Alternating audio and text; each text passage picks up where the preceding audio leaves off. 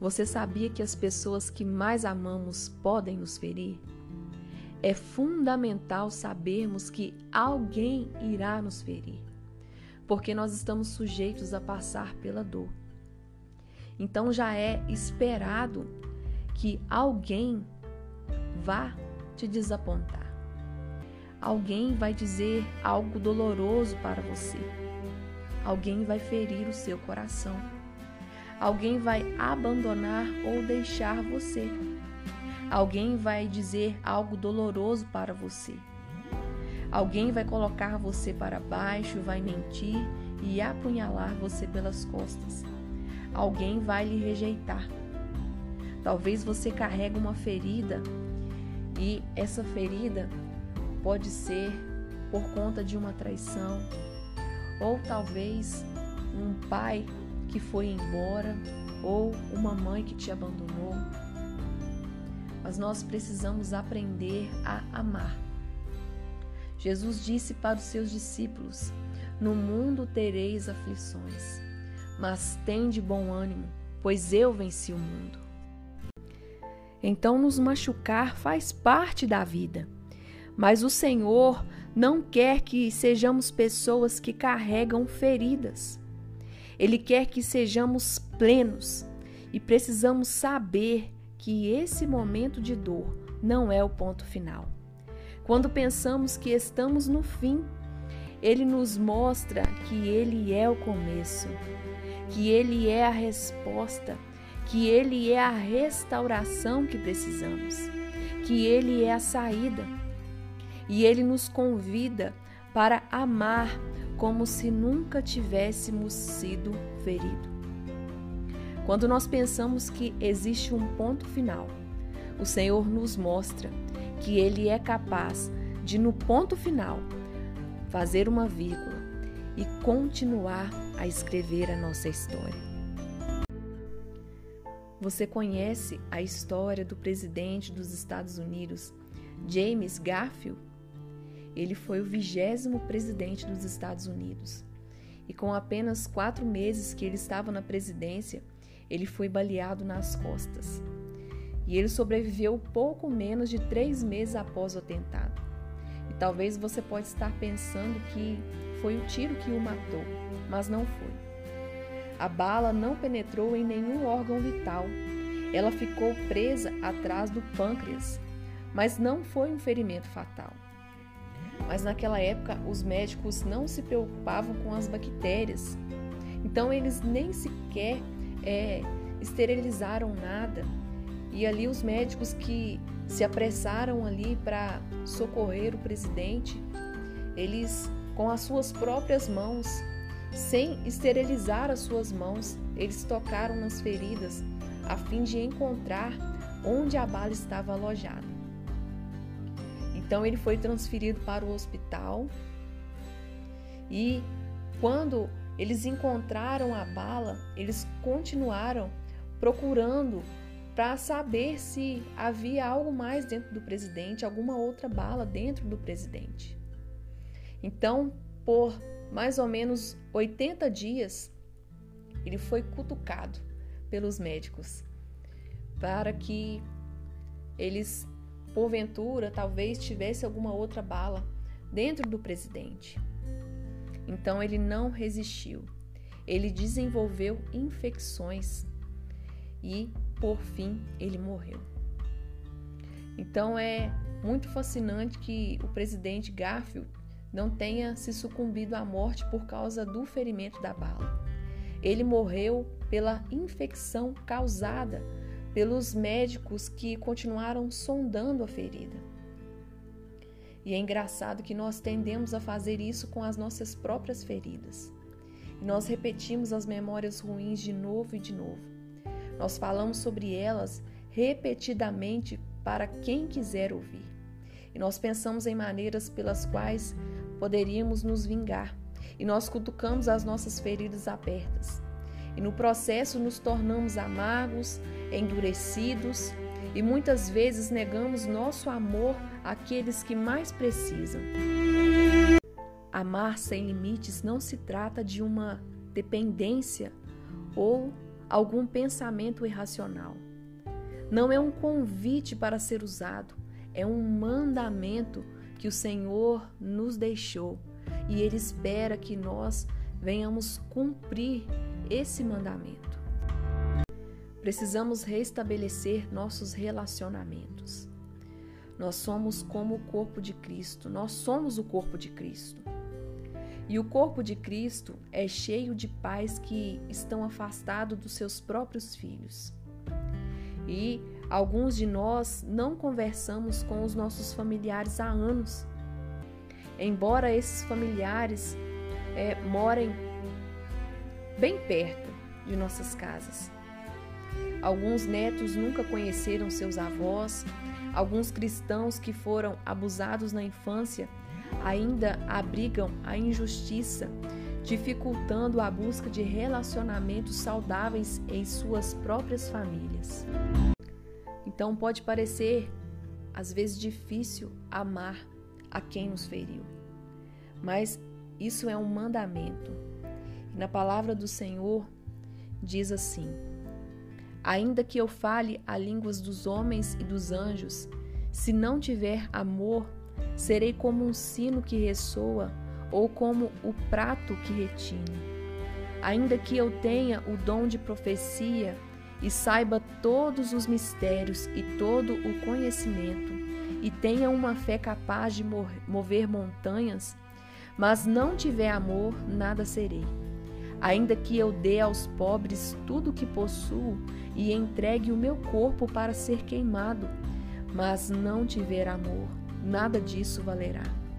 O amor é paciente, o amor é bondoso, não inveja, não se vangloria, não se orgulha, não, não maltrata, não provoca seus interesses não se ira facilmente, não guarda rancor. O amor não se alegra com a injustiça, mas se alegra com a verdade. Tudo sofre, tudo crê, tudo espera, tudo suporta. 1 Coríntios capítulo 13, do versículo 1 ao versículo 8. Diante desse texto que nós acabamos de ler, nós podemos perceber que o amor nunca falha. O amor é uma força poderosa. O amor não é um sentimento. O amor é uma decisão. Quando procuramos amar a Deus, amar a nós mesmos e ao nosso próximo, nós podemos aprender a amar apesar do que aconteceu no passado. Então, nós podemos consertar essa ruptura que tem atormentado nossas famílias por gerações. Quando Paulo escreveu em 2 Coríntios capítulo 5 que nós devemos ter um ministério de reconciliação, então quer dizer que se você é um crente em Jesus Cristo, você é chamado para reconciliar.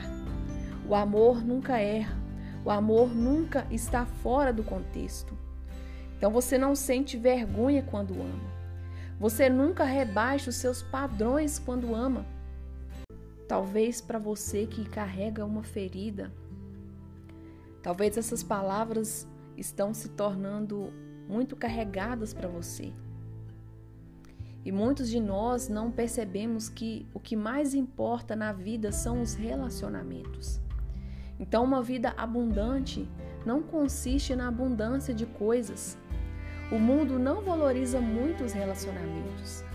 Ele nos diz que o dinheiro é importante, que os títulos são importantes, que a aparência é importante, que os carros bonitos e caros ou que as casas bonitas são importantes. Mas nós não devemos andar nos padrões do mundo. Nós devemos andar na contramão do mundo. E aquilo que para o mundo é importante, para nós não deve ter importância. Você se lembra o que Jesus disse quando lhe foi perguntado qual era o maior mandamento? Ele disse assim: Amar o Senhor, o seu Deus, de todo o seu coração, de toda a sua alma e de todo o seu entendimento. Esse é o primeiro e maior mandamento. E o segundo é semelhante a ele: ame o seu próximo como a si mesmo. Mateus capítulo 22, do versículo 37 ao versículo 39. Então Jesus enfatizou a importância dos relacionamentos. Nós fomos criados, nós somos seres para ter relacionamento. E é disso que se trata a nossa vida amar a Deus, amar a nós mesmos e amar aos outros. É muito egoísta quando nós queremos exercer apenas o amor próprio. Então é importante nós sabermos que nós vamos ser feridos, mas nós precisamos aprender que os problemas são grandes servos de Deus porque eles nos fazem lembrar o quanto nós precisamos do Senhor para conseguir superar aquela situação, superar o abandono, a dor, a frustração, a traição. Então, quando nós aprendemos sobre o poder do amor para curar as feridas, e quando nós falamos sobre essas feridas, eu não estou querendo minimizar a dor da ferida, mas é, eu quero que você entenda o poder do amor e acredite mesmo na palavra que o Senhor tem liberado sobre o amor. A palavra do Senhor diz que o Senhor está fazendo uma coisa nova. Será que nós não estamos percebendo? Então, essas feridas nós sabemos que elas vão sim afetar toda a nossa vida, afetar os nossos relacionamentos. Mas está na hora de nós permitirmos que o Senhor nos dê um novo começo. É hora de entregar as nossas feridas para que Ele cure as nossas feridas. Na palavra do Senhor em Isaías capítulo 30, versículo 26 diz assim: a luz da lua brilhará como o sol, e a luz do sol será sete vezes mais brilhante como a luz de sete dias completos, quando o Senhor cuidar das contusões do seu povo e curar as feridas que lhe causou. Se você deixar Deus curar suas feridas, as noites se tornarão como dias, e os seus dias brilharão sete vezes mais. Então, para nós finalizarmos, eu quero te fazer uma pergunta. Você quer continuar sendo vítima ou você quer alcançar a plenitude do conhecimento, do amor de Deus, do amor que Ele tem nos ensinado? Existe uma única maneira de ser restaurado: é amar como se nunca tivesse sido ferido. Por hoje nós terminamos por aqui. É, na verdade, essa foi apenas a introdução e nós vamos iniciar né, o nosso próximo episódio. Nós vamos falar sobre a importância do amor. Então, você que gostou dessa introdução, é, que você possa me seguir se você está na plataforma do Spotify que você possa me seguir e ativar o sino da notificação. Ou se você preferir, eu também vou disponibilizar o áudio no YouTube como vídeo, ok? Então que você possa se inscrever no canal do projeto Semear o Evangelho no YouTube e que você acompanhe todos esses episódios que eu creio que vai ser cura para sua alma assim como vai ser cura para minha alma. Amém? Que Deus te abençoe.